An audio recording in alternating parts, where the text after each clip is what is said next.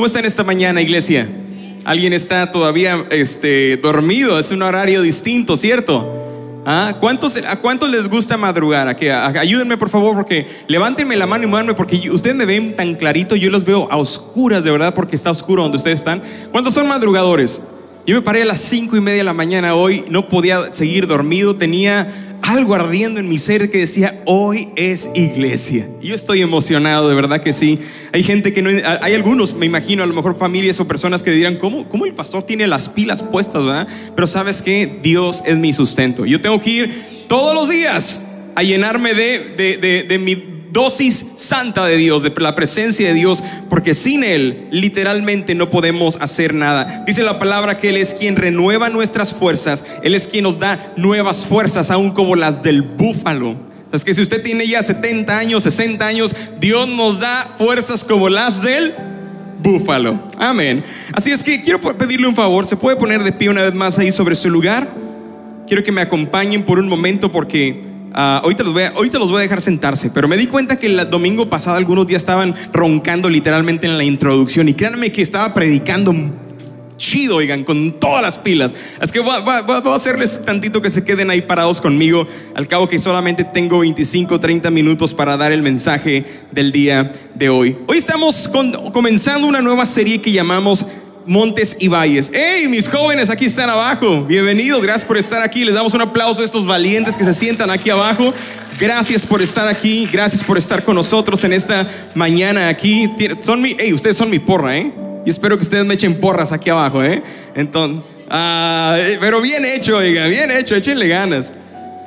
El Señor me ha estado hablando en este tiempo acerca de un mensaje que he querido compartir y quiero compartir. Es que es un mensaje que, que conlleva mucho, así es que por el espacio y el tiempo que tengo lo dividí en varias semanas. Y, va a estar buenísimo. Dile al vecino que tienes a un lado, dale un fist bump en el hombro, nada más. Hey, va a estar buenísimo esta serie. No te la quieres perder. Dios va a hablar a tu vida, Dios va a hablar a tu matrimonio, Dios va a hablar a tu familia, Dios va a hablar a ustedes como jóvenes solteros, ¿verdad? Dios va a hablar a sus vidas. Y me enamora ver a Dios. De verdad me emociona ver al Señor obrando en cada uno de nosotros. Pero esta vez estoy compartiendo este mensaje porque le preguntaba al Señor hace unas semanas, bueno Señor, estoy terminando esa serie de este tiempo, ahora, ahora qué voy a compartir. Y por lo regular yo siempre comparto algo en donde Dios me habla para la necesidad de la iglesia. Hay veces que algunos lo, reciben bien, otras veces no lo entienden del todo, pero a lo mejor no era para ti en ese momento, pero después en otro momento es. Pero sabes que montes y valles es algo que Dios había estado hablando en mi corazón. Y, quiero hablarte de esto porque muchos, muchos de nosotros no entendemos cómo se relaciona en mi vida el significado, la idea de montes y valles. En lo personal, creo que toda mi vida, iglesia, junto con mi esposa, me he sentido como en una montaña rusa. Yo soy de las personas que nací en la iglesia, crecí en la iglesia, de que tengo dos años de edad, mis padres me llevan a la iglesia cristiana y ahí estoy metido. Yo no, soy, no, tengo un pasado donde yo puedo decirle, ¿sabes qué? Ah, yo era drogadicto, yo era violador, yo era, yo era narco, yo, yo, yo era coyote, yo era esto y el otro, ¿verdad? Y ahí está la señora pegándole al marido, ya viste, tú eres uno todavía, ¿no? Entonces, pero solo porque así ronca, ¿no? Pero saben que no, no, tengo un pasado así, mi pasado ha sido meterme en el Señor. Claro que he tenido batallas y luchas espirituales, pero mi vida siempre, a pesar de que he estado en, en, las cosas del Señor, metido en la iglesia, ha sido como un sub y baja. Un sub y baja. A veces sientes que estás en, en un monte tocando la cima y puedes ver arriba, contemplas, sueñas y, de repente ya estás emocionado, todavía ni terminas de, de comerte el plato de celebración y viene una bajada y así como que, ay no, una noticia mala, ¿no? Algo inesperado. ¿Cuántos se identifican conmigo? De repente algunos de ustedes pueden sentir mi vida ha sido una de subidas y bajadas. Tal vez en este momento algunos de ustedes se sienten en la cima. Estás teniendo un buen trabajo, te acaban de pagar un cheque, hey, te subieron el sueldo, wow. O, sabes que te, dijeron que estabas libre de una enfermedad, hiciste la prueba del coronavirus, saliste negativo, ¿verdad? Inmune a la, a la bacteria o al virus y estamos en la cima. Pero ¿cuántos de ustedes pueden relacionarse a lo mejor que en este momento sienten que están de bajada en un valle? Son esos tiempos en donde vas de bajada y solamente ves a los demás cómo crecen alrededor de ti y tú te preguntas, Señor, ¿y yo? ¿Y mi bendición? ¿Y lo que tú tienes para mí? Veo al de al lado, veo al de la iglesia, veo allá, veo cómo tú los levantas, veo cómo tú los sostienes, cómo tu gracia y tu favor, pero yo yo veo que ellos se elevan, pero yo veo que yo voy de bajada. Y en lo personal, muchas veces he sentido que mi vida ha estado más en valles que en montes. Así es que quiero compartirte esto en esta mañana y gracias por quedarse de pie. ¿Me acompañan unos minutos más de pie? Si usted tiene artritis puede sentarse, si la prótesis le molesta puede sentarse, no hay ningún problema, pero si, si pueden quedarse de pie con unos minutos más se los voy a agradecer. Y agradecería si alguien tiene una coca Diet Coke bien, no, no es cierto, un agua por ahí, si me pudieran regalar, se los agradecería. ¿Qué son montes y valles? Porque la vida está llena, es, una mezcla de buenos y malos momentos, una mezcla de altos y bajos, de montañas y valles. Los montes en la Biblia, estudiando en la semana, yo me daba cuenta que los montes representan los lugares altos, representan la cima, el éxito, cuando todo marcha bien.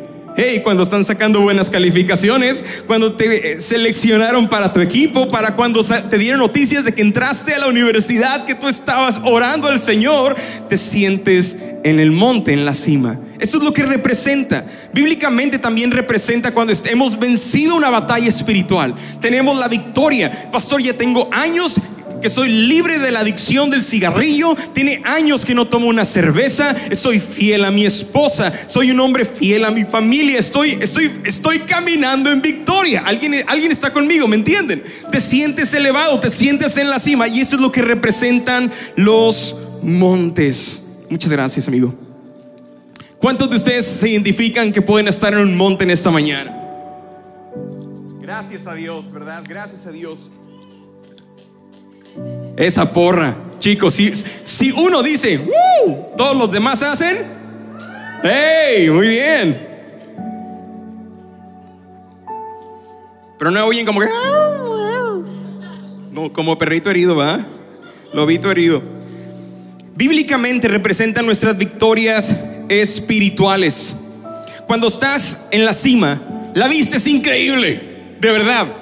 Se ve increíble. Ustedes están en la cima. ¿Cuántos los de la fila de atrás? Salúdenme. Hey, los de la fila de atrás. Qué vista increíble, ¿verdad? Ustedes ven dónde está la bolsa, la cartera del de atrás. Están listos para correr en caso se, caiga un billetito o un teléfono iPhone 12 Pro. Pero los que estamos aquí abajo no vemos nada. Entonces, la, la cima representa que tú puedes ver muchos, pero no hay muchos que están contigo. Los picos son separados. La cima, tú puedes ver a lo lejos otra cima, pero para llegar a esa cima, ¿qué tienes que hacer?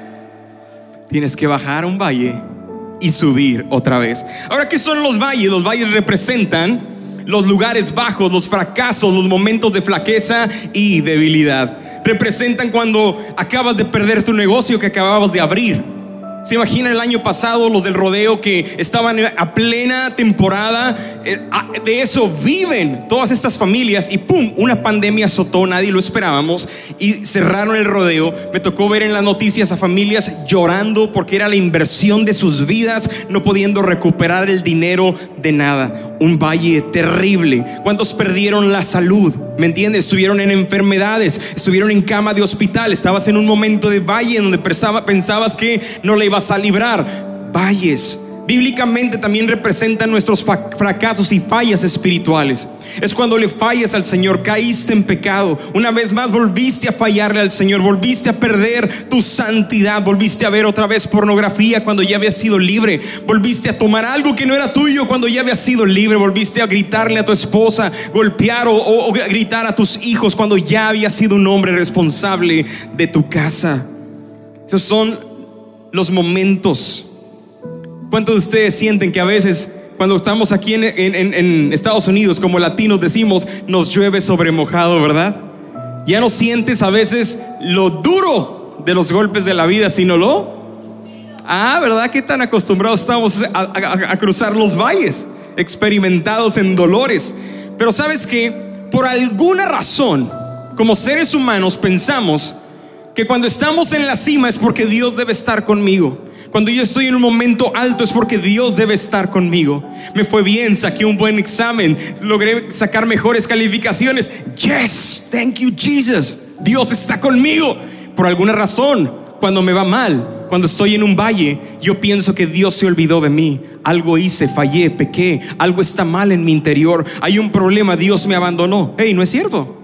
¿O solamente me ha pasado eso a mí? Cuando estamos en un tiempo difícil pensamos que Dios se alejó de todos nosotros. Así que mi mensaje en esta mañana es el Dios de los valles.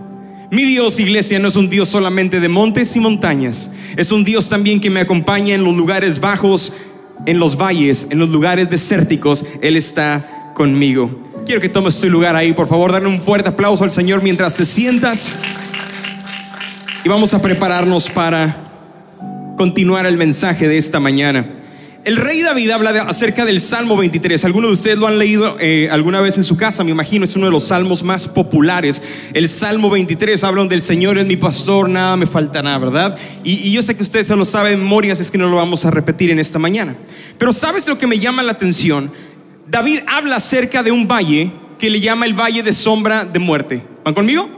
Valle de sombra de muerte. Cuando yo estaba estudiando esta semana, me di cuenta de algo que siempre había sospechado, porque pensamos que la Biblia nos habla de manera figurativa, pensamos que la Biblia nos habla en metáforas, en cosas extrañas y raras, ¿no? Y decíamos, bueno, el valle de sombra y de muerte puede ser literalmente un lugar que representa mis lugares oscuros, mis lugares difíciles, mis lugares donde no, no encuentro sentido en la vida, donde me siento desanimado. Pero ¿sabes qué? Existía antes un valle que David había cruzado posiblemente decenas de veces por ese lugar llamado el Valle de Sombra de Muerte. Ese era el nombre del valle. Así se llamaba este valle. En aquellos años, estos valles, ah, posiblemente al que, al que la Biblia se, se, refiere cuando David escribe este salmo, era un valle que podría estar entre dos montañas en un cañón. ¿Sabes lo que es un cañón? Cuando dos montañas se juntan en la cima, pero hay un valle hasta abajo, hasta mero abajo tenían alturas de hasta 800 a 1000 a pies de altura. Si tú estabas caminando por ese valle estrecho, David temía, decía, aunque pase por el valle de sombra y de muerte, lo voy a leer en un momento, no temeré mal alguno porque tú estás conmigo. Estos lugares eran perfectos en donde los ladrones asaltaban a los israelitas, asaltaban a la gente, porque la única vez que la luz del sol tocaba ese camino era cuando la luz del sol estaba a pleno mediodía arriba. Y solamente por unos minutos, por unas cuantas, ah, menos de una hora, posiblemente media hora, esa luz les alcanzaba a dar y se quitaba y era un valle oscuro de sombra. La gente decía de muerte. ¿Sabes por qué? Porque los mataban ahí. Eran asaltados. Y esa es la razón por la cual David escribe este, este famoso salmo y dice así, aunque ande en valle de sombra de muerte, no temeré mal alguno. Léanlo conmigo, porque tú estarás conmigo. Chicos, acá los de arriba no traen volumen. ¿Me ayudan ustedes? Dice, aunque ande el valle de sombra de muerte, no temeré mal alguno porque... Hey, ocho muchachos lo dijeron más fuerte. ¿Me ayudan ahora ustedes aquí en este lugar? No temeré mal alguno porque qué? Porque qué? Aunque ande en valle de sombra de muerte, no temeré mal alguno porque tú estarás conmigo. Dale un aplauso al Señor. Dios promete estar con nosotros aún en los tiempos más difíciles. Iglesia, yo no sé tu situación. Yo seguramente y ciertamente no sé tu condición en esta mañana, pero sé que Dios está contigo. Sea que estés en la cima de la montaña, sea que estés en un monte elevado y estés celebrando tus victorias, o sea que estés en un valle y no sabes cuándo termina, Dios está ahí contigo. Hay tres cosas que me doy cuenta acerca de los valles porque son, son parte de la, del proceso de Dios en nuestra vida. Son parte de nuestra naturaleza. Tenemos que atravesar los valles. Y sabes, la próxima semana no te lo pierdas porque te voy a hablar acerca de cuatro valles que todos pasamos en nuestra vida. Posiblemente algunos de ustedes se encuentren atravesando uno. La Biblia menciona muchísimos valles. Cosas increíbles sucedieron, en otras cosas terribles sucedieron, pero voy a, voy a enseñarte de cuatro valles que todo cristiano atraviesa y no te lo puedes perder. Pero quiero hablarte de tres cosas en esta mañana acerca de los valles. Si estás tomando notas, aquellos que ponen su, su butaquita enfrente, tienen su café listo, su refresco y su agua y su libreta de apuntes ahí. La primera cosa que quiero enseñarles es que los valles son, los valles son inevitables. Nadie los podemos evitar son parte del proceso de nuestra vida. En esta mañana hay tres tipos de personas. Los que acaban de salir de un valle y sienten que van de su vida. Hey, yo estoy viendo aquí a mi hermanita que cómo se queda abajo, a mi amiga, mira cómo voy creciendo, mira cómo voy creciendo, mira cómo voy creciendo, ¿verdad? Y sienten que están saliendo de un valle. Hay otros aquí que están en este momento atravesando un valle. Un valle de problemas representa nuestra situación, debilidades, fracasos, luchas, problemas, circunstancias difíciles. Y hay otros que se están dirigiendo hacia un valle. Unos van de su vida, otros están en el valle y otros no acaban de salir de ese cuando ya están entrando a otro, ¿me entienden? Hay algunos en esta mañana que se encuentran también así. Pero no te sorprendas porque tú y yo vamos a pasar por valles durante toda nuestra vida toda la vida atravesaremos valles, algunos buenos, algunos no tan buenos.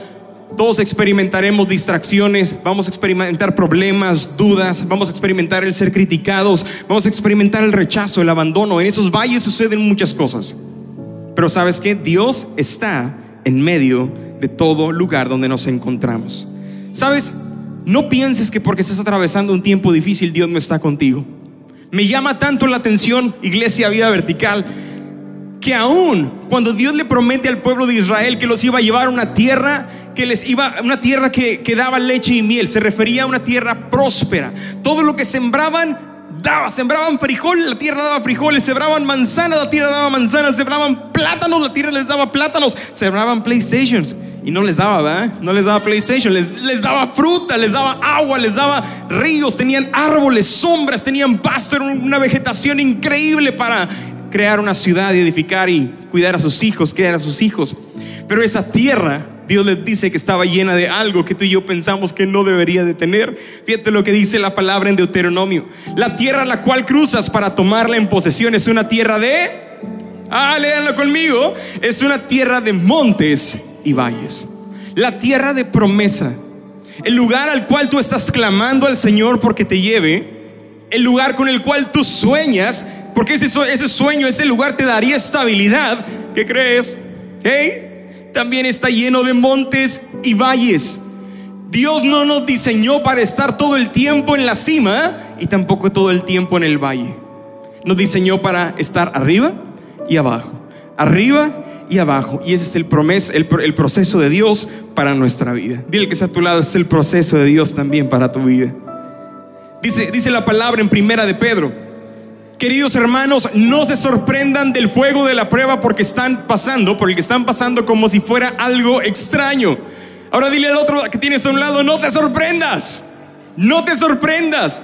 Porque estás pasando una prueba, no te sorprendas. No quiere decir, no quiere decir que el diablo te está atacando necesariamente. Hay tentaciones que el diablo pone, pero hay pruebas por las cuales Dios nos hace atravesar. Y esas pruebas pueden ser valles también. Muchas personas piensan que cuando están pasando un tiempo de dificultad, en el simbolismo, la manera metáfora que estamos hablando, atravesando un valle, piensan que Dios no está con ellos. Piensan que los problemas que tienen es porque Dios ya no está con ellos. Pero déjame te digo algo, tú y yo no tenemos problemas simplemente porque Dios se le antoja la gana que tengamos problemas. Tú tienes problemas no porque eres un mal ser humano, tienes problemas en tu vida porque eres un ser humano. Y todos seres humanos cometemos errores. Voltea a ver a, la persona que tienes a un lado. Si es tu esposa, gloria a Dios, dale un beso y continúa en el mensaje. Si no es tu esposa, nada más Dios te bendiga, ¿va? Voltea ahora a ver a la persona que tienes a la parte de, de la izquierda, de la derecha, enfrente y atrás. ¿Es humano? ¿Es un ser humano? Eso significa que comete errores. Y cuando cometes errores te va a llevar a tener problemas. Tú y yo cometemos errores y tenemos problemas no porque somos malos, simplemente somos seres humanos. Y necesitamos de la gracia y la misericordia de Dios. Amén. Otra cosa que son los valles. Ya dijimos que los valles son inevitables. Ahora los valles son... Perdón, me salí, me salté de ahí. Ahí voy. Ah, algo pasó aquí. Los valles son inevitables, dijimos, ¿verdad? Vamos a ver si cambia la pantalla. Los valles son imparciales. Los valles son imparciales. Avísenme ahí si cambió. ¿No? El diablo, el diablo está enojado ya. ¿Ya cambió? ¡Eh, eh, ya cambió, gracias. Los valles son imparciales. ¿Qué quiere decir imparcial? ¿Qué significa esto? Cuando estás en un valle, al valle, al problema, el enemigo no le importa si tú eres hijo de Dios o hijo del diablo. Al enemigo no le importa si tú tienes un título, un apellido, eres hijo del pastor, hijo de, de, quien sea. No importa si eres un título, que tienes un título importante, eres ingeniero, ganas 3 mil dólares a la semana, o eres alguien que eres una persona que tienes un salario muy humilde. Los valles son imparciales, les pasan a todos. No los puedes evitar y les pasan a todo el mundo. Son imparciales. Cosas buenas le suceden a gente mala. ¿No te da coraje? Cosas buenas le suceden a gente mala y cosas malas le suceden a gente. Esos son los valles. Es el proceso del valle. Y dice la palabra, son muchos los males del justo, pero de todos ellos los librará el Señor. Es una promesa de Dios familia. No importa si estamos en la cima o estamos en un monte hacia abajo, en un tiempo hacia abajo, de todos los problemas nos librará el Señor. Número tres, los valles son impredecibles. No puedes saber a qué horas van a venir, no sabes por dónde van a llegar, no tienes idea en qué momento van a suceder. Simplemente una llamada de teléfono, una llamada que no quisiste escuchar, tu hijo estuvo involucrado en un accidente. Ah, un valle terrible. De repente te, llegan a tu casa una carta del IRS que, no, que, te están por cobrar 8 mil dólares que debes y que tú no sabías que porque te cobraron no sé qué de la taxa del vecino, de no sé quién, del, del frente, terminas pagando las taxas de la cuadra. Entonces, y te van a embargar tu casa. Una noticia que no quieres escuchar. Los valles son impredecibles. Qué bueno sería, iglesia, que todos pudiéramos decir, ¿sabes qué, Dios? Que pudiéramos planear los valles, ¿no? Que pudiéramos planear, planear los tiempos difíciles. Hoy, esta semana dormí, híjole, 10 horas todos los días. Esta semana me la pasé súper bien. Esta semana cobré doble, cobré doble, tengo doble cheque. Esta semana tengo dinero en la cuenta, estoy saludable. Sí, sí, sí, tengo, tengo salud. Ahora sí, Dios, creo que me, me estoy, me estoy, yo me echo dos, tres valles esta semana. Mándamelos a la hora que quieras. Estoy listo pero son impredecibles. No podemos planearlos. Qué fácil sería, pero son inevitables. Los valles son imparciales y los valles son impredecibles.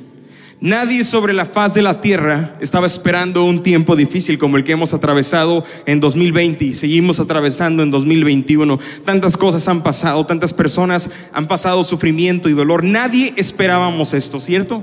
Son impredecibles pero son parte del proceso de Dios para nuestra vida.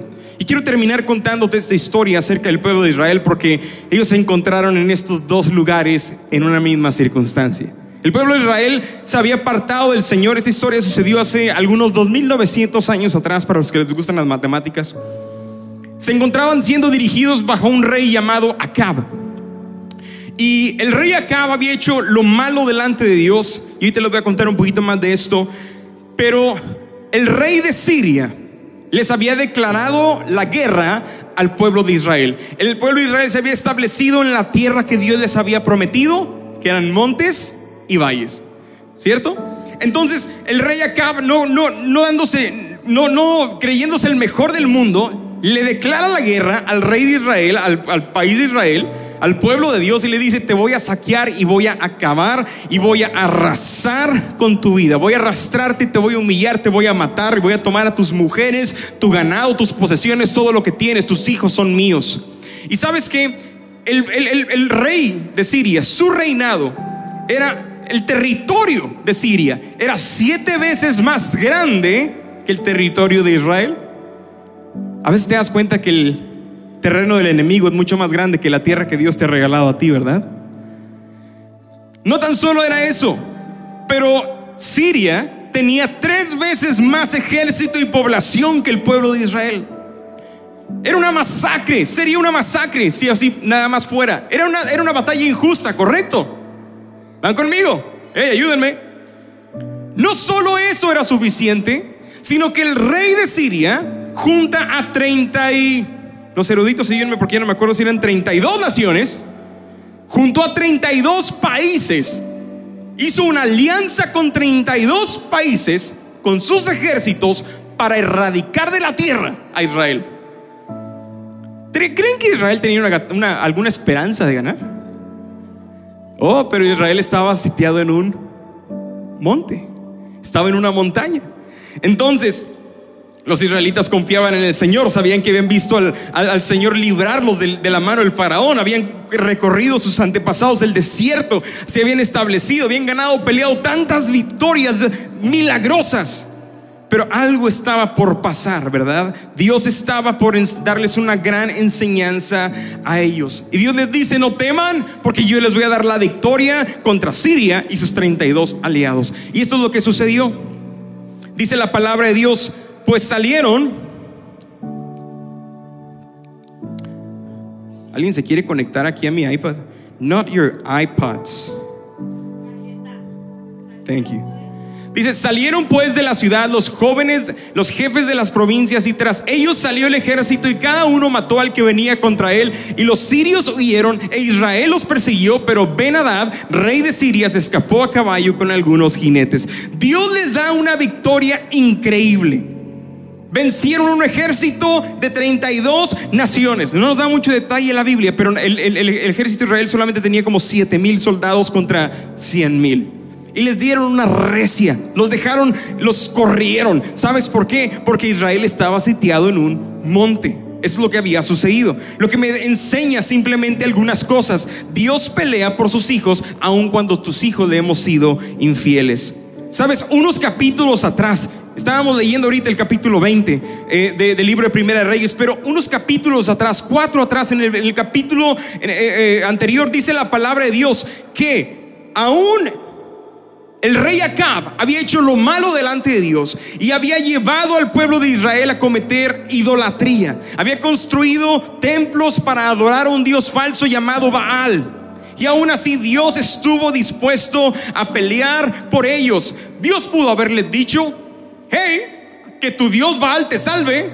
Tú no has venido a vida vertical en años. Es más, tú ni das a la iglesia. Que Dios te ayude. Que tu Dios te ayude. A ver tu crucecita. A ver tu santito. A ver tu idolito. Que te ayude. Pero Dios no dijo eso.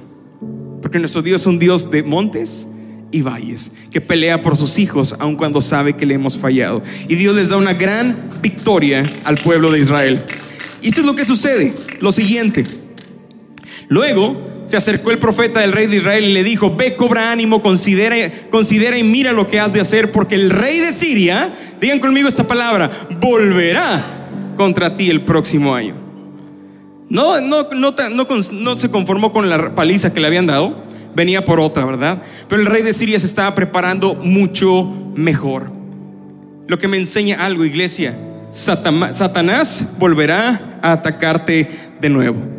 El pueblo de Israel estaba en el monte, estaba en la cima celebrando su victoria, haciendo banquetes. Yes, ganamos a un ejército que nos duplicaba, triplicaba en número. Qué cosa más maravillosa ha hecho el Señor. Y estaban alegres, animados, contentos, celebrando. Y viene el profeta de Dios y le dice, hey, tranquilo, no me hagas fiesta porque el próximo año viene otra vez el rey para atacarte. Sabes, muchas veces nos confiamos y bajamos la guardia. Una vez que has vencido un pecado, una vez que has vencido una adicción, has dejado el alcohol, has dejado los vicios, bajamos la guardia.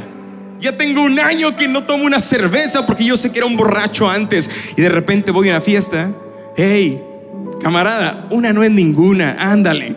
Y bajamos la guardia. Tienes años siendo fiel a tu esposa porque le has jurado fidelidad delante de Dios. Y sabes que a lo mejor en el pasado fallaste, pero ya tienes dos, tres años. Y dices, estoy bien, me siento fuerte. Pero de repente tus amigos de la escuela, del trabajo, ex, quieren juntarse contigo otra vez y va a ir la que era tu ex. Y bajamos la guardia. Bueno, pues estoy en el gym. ¿Qué tiene de malo que yo tenga un coach que es hombre, verdad? Bajamos la guardia. Bajamos la guardia. Y eso es lo que tenemos que tener cuidado. El enemigo está esperando que bajemos la guardia. Pero Dios es un Dios que pelea por sus hijos y tenemos que estar preparados y nos está advirtiendo. Este mensaje es una advertencia para ti. No bajes la guardia. Satanás volverá a atacarte. Esa es una realidad. Tenemos un enemigo que no descansa. Ahora fíjate lo que sucede. Los sirios estaban justificando su derrota, ¿verdad? Es que perdimos porque los israelitas están en la montaña y su Dios es un Dios que les da victoria solamente cuando están en la cima, ¿verdad? Y eso es lo que dice la palabra de Dios. Sus dioses son dioses de las montañas, por eso fueron más fuertes que nosotros, pero si combatimos contra ellos en el valle, sin duda seremos más fuertes que ellos. La estrategia del rey de Siria y sus aliados era hacerlos bajar al valle y pelear en ese valle porque pensaban que su Dios no estaría en lo bajo. Pensaban que Dios solo estaba, Dios solamente estaba en los momentos en la cima cuando sentimos que estamos teniendo victoria sobre algo, cuando hemos vencido algo, cuando estamos soñando y creciendo y creyendo y ganando lo que queremos con el trabajo que queremos, estamos en la cima, ¿me entienden? Y el enemigo los lleva al valle pensando que en el valle van a ser derrotados porque su Dios no se va a bajar a ese lugar. Dios no se va a meter a un antro, hey. Dios no se va a meter a un tugurio de esos de mala muerte. Dios no se va a meter a una zona donde van a estar ahí puros borrachos. Dios no se va a meter a sacar a sus hijos de ahí. Vamos a llevarlos a un lugar donde Dios no se va a meter. ¿Van conmigo? Ninguno de nosotros debemos estar buscando esos lugares. Pero es el poder, el amor incomprensible de nuestro Dios. Él no conoce distancias, Él no conoce imposibles. Dios está dispuesto a meter su mano donde quiera que tú estés para rescatarte y traerte de nuevo a Él. Quiero terminar con este último punto, porque la palabra de Dios nos dice que el ejército de Siria con sus aliados se pusieron en la parte del extremo de un valle y el ejército israelita se puso en el otro lado del valle, enfrente del otro. Acamparon por siete días ¿Te imaginas estando siete días así con sus lanzas y escudos y ah, ah, ah, ah gritando así como que uh, uh, uh, uh gritando ahí, ah, haciendo guerra, haciendo ruido, quién es más fuerte y ah, una multitud, ¿verdad? Y al séptimo día, séptimo día, que se desata la masacre, literalmente al ataque mis valientes y empezaron a cruzar el campo. Dice la palabra de Dios que en ese mismo día los israelitas mataron a cien mil sirios. Ellos eran siete mil. Y Dios dijo, yo haré esto para que ellos sepan que yo soy también Dios de los valles. Número tres, mi Dios también es un Dios de los valles. Tal vez te encuentres en un valle de tristeza, en un valle de depresión, en un valle de ansiedad, de soledad. Tal vez te sientes que no has sentido ya lo duro de la vida, sino lo tupido y no sabes cuándo esto terminará. Sientes que no has salido de uno cuando ya de repente recibes noticias de tus familiares en otros países y te sientes que te jalan a otro valle. Alguien se identifica. Pero Dios es también Dios de tus valles. Dice la palabra de Dios y terminamos leyendo. ¿Se pueden poner de pie, por favor? Entonces el hombre de Dios se acercó al rey de Israel y habló diciendo, así ha dicho el Señor, porque los sirios han dicho, el Señor no es un Dios de las montañas, no es un Dios de los valles. Yo entregaré, dice el Señor, esta gran multitud en tu mano para que reconozcas que yo soy el Señor. Alguien necesita escuchar en esta mañana y en su lugar, que no importa en el lugar donde te encuentres, yo soy tu Dios en ese lugar. Yo soy Dios de tus valles, te dice el Señor. Si el grupo de alabanza me puede acompañar, por favor. Yo soy Dios de tus lugares bajos. Yo soy el Dios cuando atraviesas los momentos difíciles. Yo soy el Dios que está ahí cuando no sabes a quién buscar, cuando no, aún ni siquiera tienes tu propia identidad, no tienes seguridad. Yo soy Dios cuando pierdes tu empleo. Yo soy Dios cuando no tienes cómo pagar un recibo. Yo soy Dios cuando estás en esa cama de hospital. Yo soy tu Dios en ese valle. Yo soy tu Dios. Puedes cerrar tus ojos ahí un momento, ahí en tu lugar. Yo soy tu Dios. Y vamos a terminar adorando al Señor en un momento. Pero antes de, terminar cantando y dándole nuestra adoración al Señor, simplemente dile ahí en tu lugar, Señor, gracias, porque eres Dios en mis montes y también eres Dios cuando atravieso por los valles. Vamos, iglesia, vida vertical. No tienes que conectar conmigo, tienes que conectar con el Dios que está contigo en todo momento y en toda situación. Él es tu Dios en la cima. Y Él es tu Dios cuando te sientes que estás hasta abajo y no puedes salir de ahí. Y estás saliendo de uno y entrando a otro. Él es tu Dios.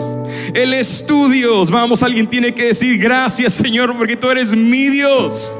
Cuando estoy caminando en victoria. Pero cuando caigo, tú eres mi Dios quien me da la mano y me levantas. Señor, tú eres mi Dios cuando tengo un, buen puesto en mi trabajo, cuando soy reconocido. Pero cuando todos me dan la espalda, tú eres aquel que me sigue dando su sonrisa, sus brazos, su mano, su amor, su caricia. Gracias mi Dios. Gracias mi Dios porque tú eres Dios de mis valles. Tú eres Dios de mis, de mis fracasos. Tú estás conmigo cuando nadie aún sigue creyendo en mí. Tú sigues creyendo. Señor, aún cuando mis padres me abandonen, tú nunca me has abandonado. Aunque pase por valle de sombra de muerte, yo no temeré mal alguno porque tú estás conmigo, Señor. Tú me das aliento, Señor. Tú preparas mesa delante de mis enemigos, Señor, para que ellos vean que tú eres mi Dios y yo puedo tener paz, disfrutar de ti, comer, congregarme, no tengo miedo. Tú eres mi Dios en los montes, pero también eres Dios en mis valles. Gracias Señor. Gracias Señor. Levanta tus manos ahí donde estás y vamos a terminar adorando al Señor en este tiempo.